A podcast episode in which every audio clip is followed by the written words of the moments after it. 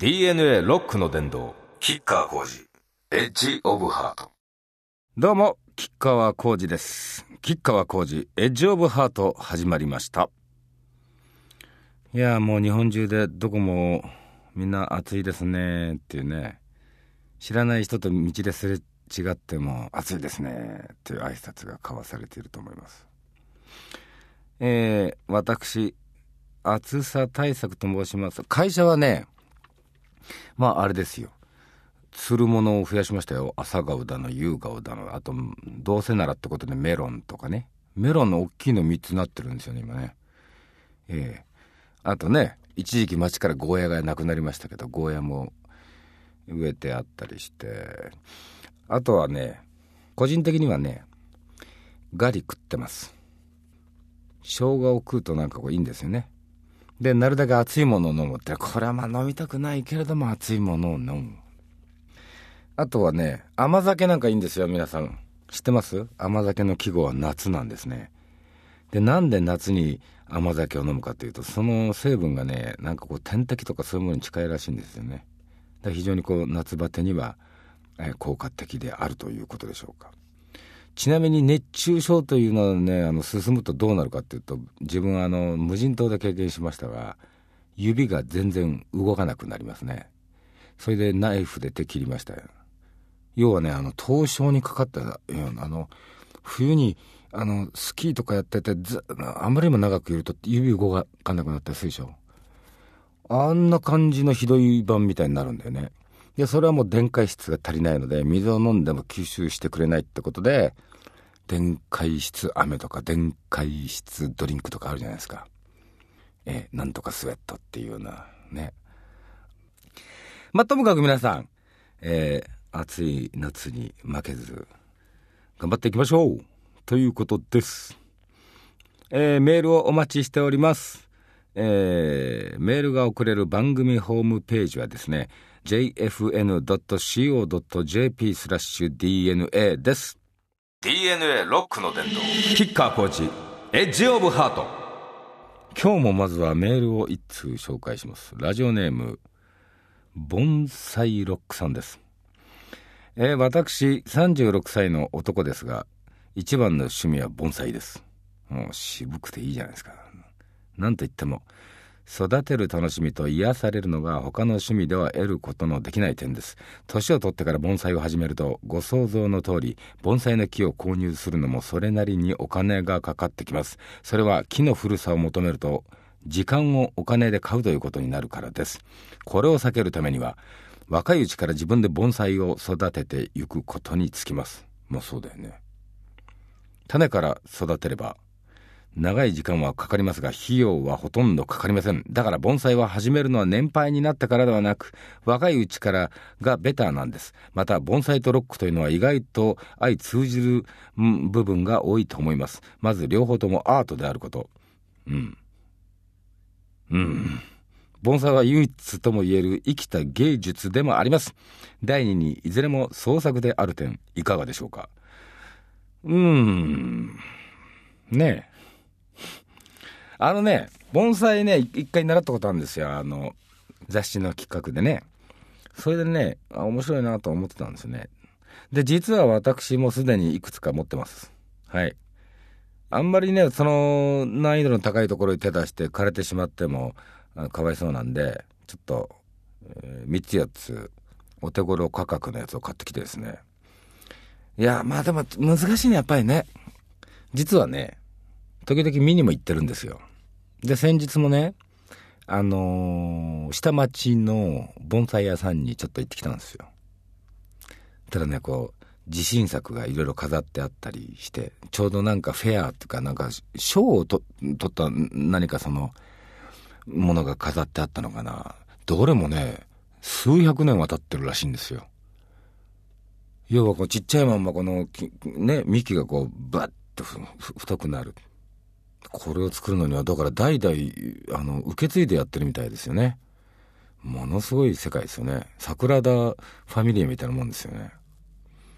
うん。いや、これはね、あのー本当に素晴らしいアジアの文化だと思います。まあ木からしてみるとね、手とか足とかこう、針金で曲げられちゃうんで、ちょっと迷惑な話かもしれないけれども、僕は素敵な趣味だと思いますね。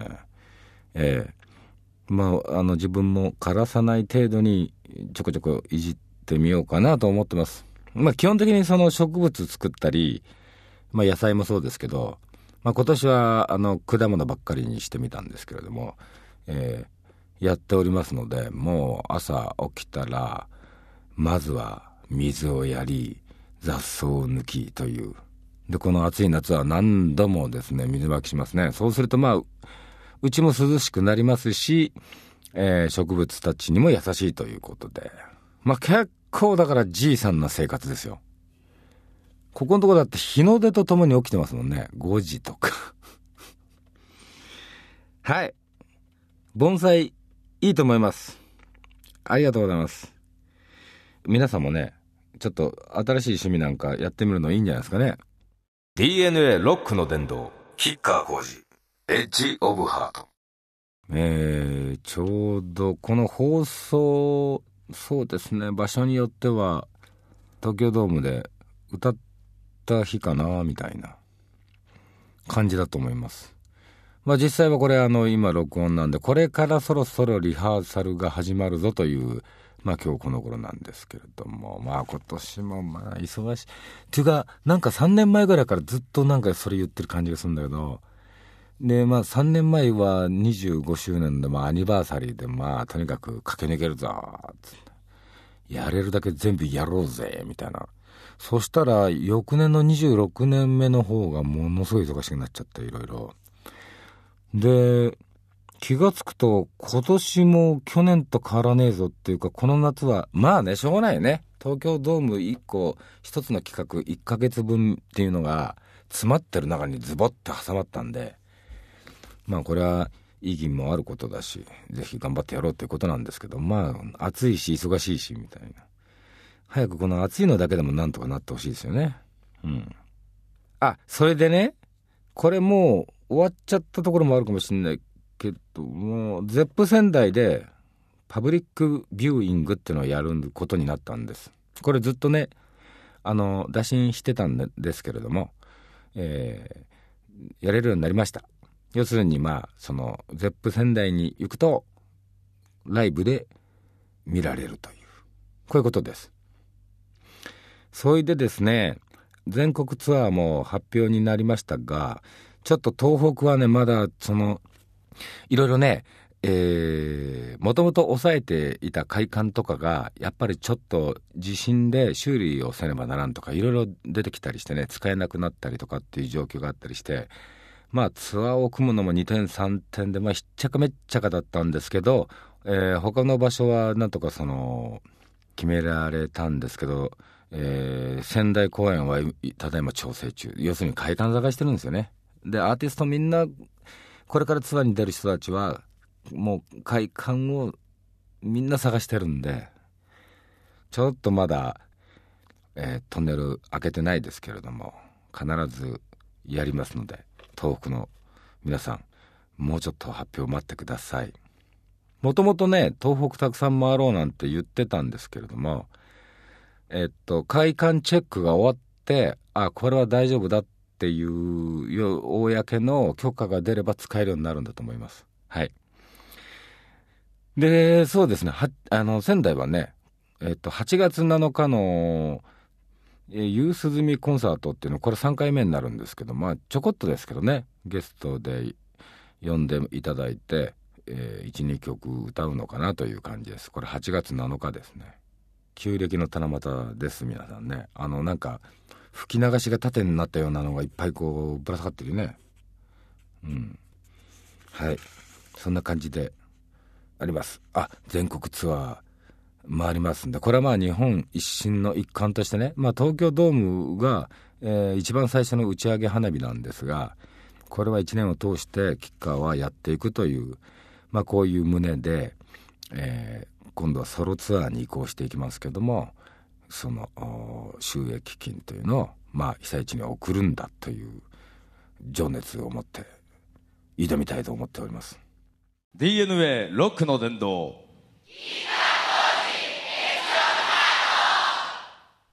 キッカー工事エッジオブハート。キッカー工事がお送りしております。さて続いてお便りを紹介していきます。ラジオネーム拙者はドラマーさんから。ドラムやってんのかな？うん。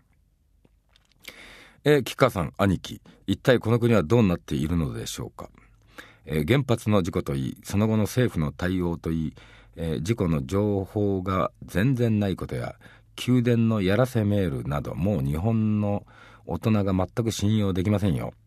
僕らはこの状況の中黙って見ていることしかできないのでしょうか。うん。あコンプレックス岐阜から、えー、遠征行きます。ありがとう。そうですね。残念ながらまあいろいろ、えー、この国においてですねまあそれは世界どこも多少はあるのかもしれませんが残念ながらその正確な情報を入手するためには、えー、自分から、えー、いろいろ探っていかないとこれはままならんということですよね。まあいろんなこう利害が、えー、絡まって権力闘争なんかにも利用されちゃったりしながら、えー、なんでこうなんだろうねなんて俺も思っておりますがやっぱりね無知が原因で何か手遅れになってしまってはこれは本当に無念ですから、えー、キッカーはいろいろまあネット検索したりユーストリームなんかでやってるねいわゆるその飼われてはおらぬ学者さんたちとか見識者っていうかねそういう人たちがこういろいろディスカッションしてるページなんかは、えー、常にチェックするようにしています。でそうするとやっぱりまあその結構正しいものがね、出てくる。それと先日ですけど、朝日新聞、まあ新聞もやっぱりね、スポンサーがあったりするんで、なかなかそのまんままっすぐ鵜呑みにできない、えー、しない方がいいっていうのはこれははっきりあると思うんですよね。だけれども、朝日新聞先日宣言しましたね。結構あれは驚きました。要するにその電力会社に対して、スパッとものを言ったと。これおそらくスポンサーではなくなったっていうことなんじゃないかと思いますよ。あのね、いや、だからね、いろいろあるんです。だ自分も先日、いや、朝日新聞はあの非常に好意的だし、あのいろんなしがらみを突破してやろうとしてる人々なんで、これはあれなんですよ。自分としては、その肯定した上でこれが発言してるんですけどね。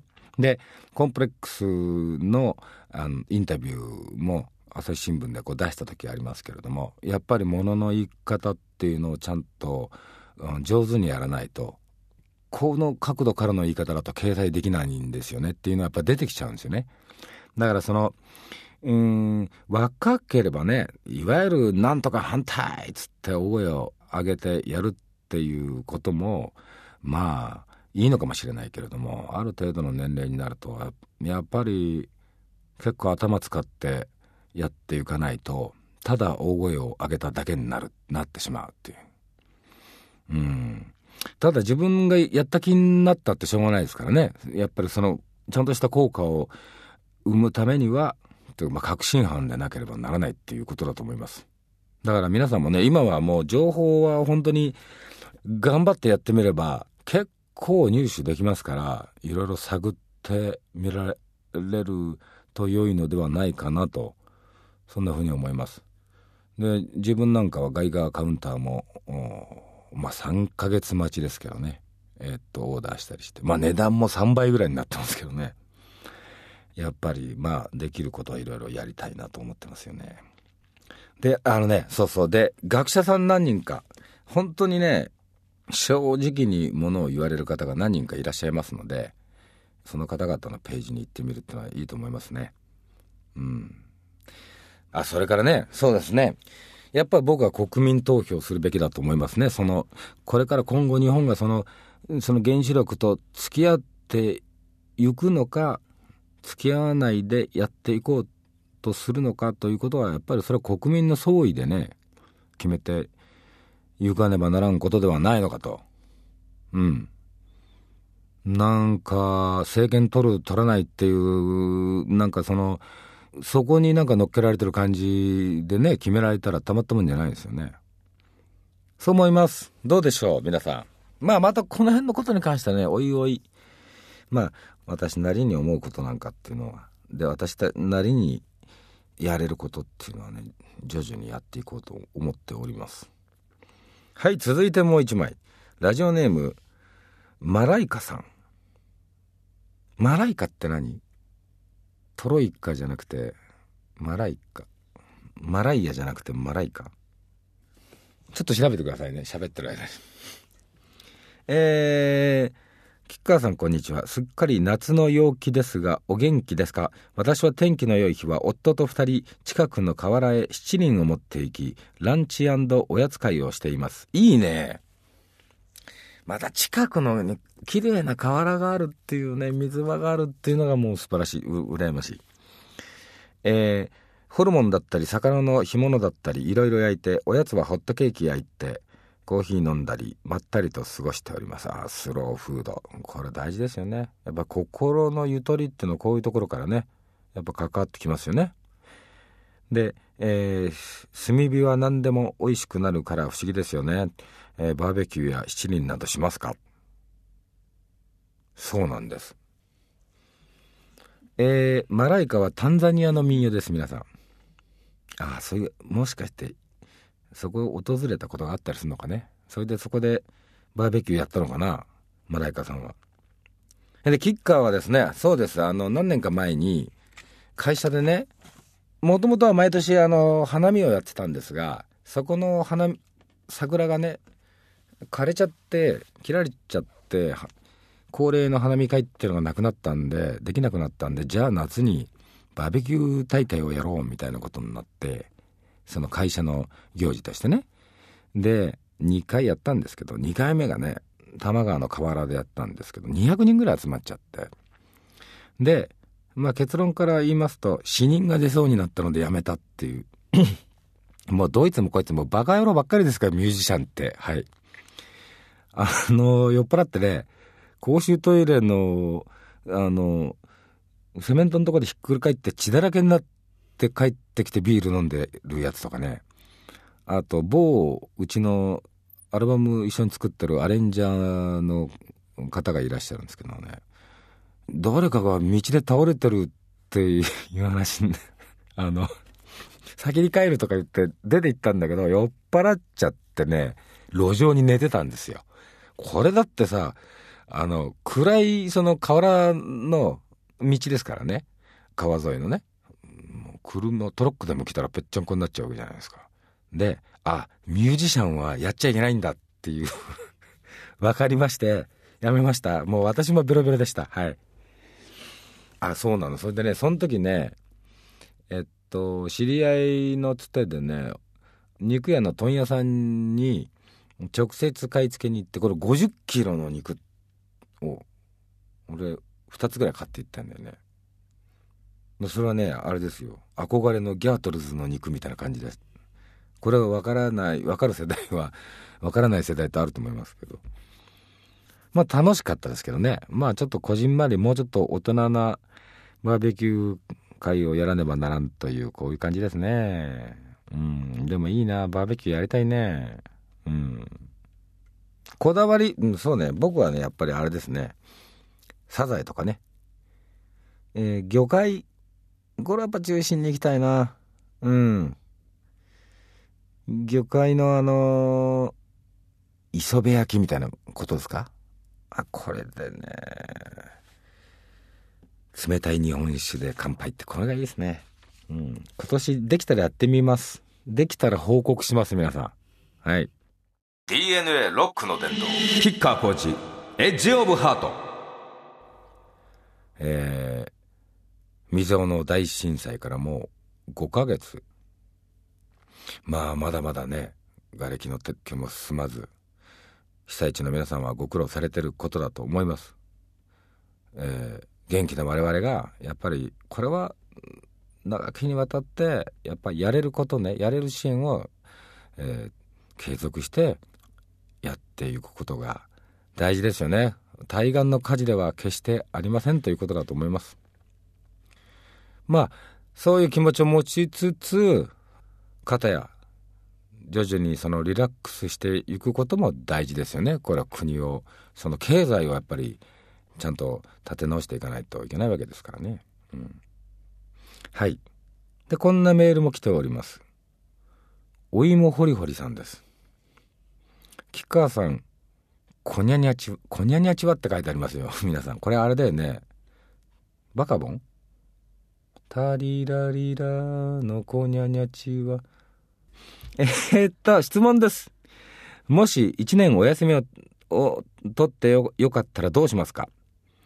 私はえー、会社を辞めてオーストラリアに行こうと計画中なのですが。ああそうなんだ。いいね。きっと全然これまでとまた違った体験でそこから得られるものですごくその人生に左右しますよねこういうことってね、えー、もし可能であるならば是非行ってこられるといいんじゃないでしょうか。1年休めたらどうしますか？っていうまあ今だったら俺はこれはもう真面目に答えますけれど、瓦礫撤去いきますよ。瓦礫撤去隊みたいな感じでね。はい。体も健康になりますからね。体力も美し、人のためにもなれるっていう、こんな、えー、素晴らしいことはない、ないですよ。うん。今ね、これ感染症も増えたりしてますから、気をつけなきゃいけませんけれども、こういうことしたいな。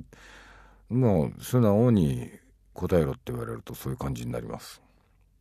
だからまたちょっとまあ当分仕事忙しいんでねなかなかその本末転倒自分の本文というのをちゃんと全うしてからじゃないとやっぱりいけませんが、えー、まあいろいろ企んではおりますはいここでですね8月3日から配信スタートします吉川晃司のまあ新曲というかこれは去年からその広島の子供たち小学校の子供たちの企画が、えー、県で賞を取ってでまあ依頼をいただいてでまあ子どもたちが被爆者さんたちから聞いた話をもとに詩を書くのでそれに曲を作れとこういうことで始まったんですよね。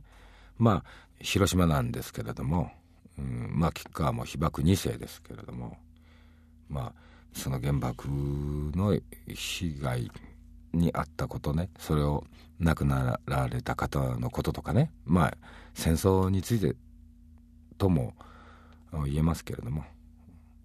忘れちゃいけないよね。ね次の世代に伝えていかねばならんよねと。うんこれはねもともとその全く吉川の作品としてっていうふうには考えてなかったんですけれどもこの時勢今の時勢を考えてあえてこれをやろうというこういう話になりましてまあ気持ちになりまして、まあ、シングルにしてみましたというそういうことです。はい。でねやっぱりね俺思うんだけどその次世代にね負の遺産ばっかりを残してじゃああとは君たち頑張ってねってあいなくなっちゃったよって後々歴史を振り返って言われる世代にだけは絶対なりたくないね。こんな、そんなんじゃもう生きてて意味ねえよなって話になっちゃうわけで。うん。やっぱり我々40代、うん、40代、50代、30代、この辺頑張んなきゃいかんですよね、やっぱりね。で、若い世代に、あいつらなんか、大したことをやらないままくたばっちまったぜって後に絶対言われたくないよな。こう思いますね。DNA ロックの殿堂キッカー工事。エッジオブハート。キッカー工事エッジオブハート。キッカー工事がお送りしてきました。いかがだったでしょうか。あのー、かき氷とね水羊羹がいいな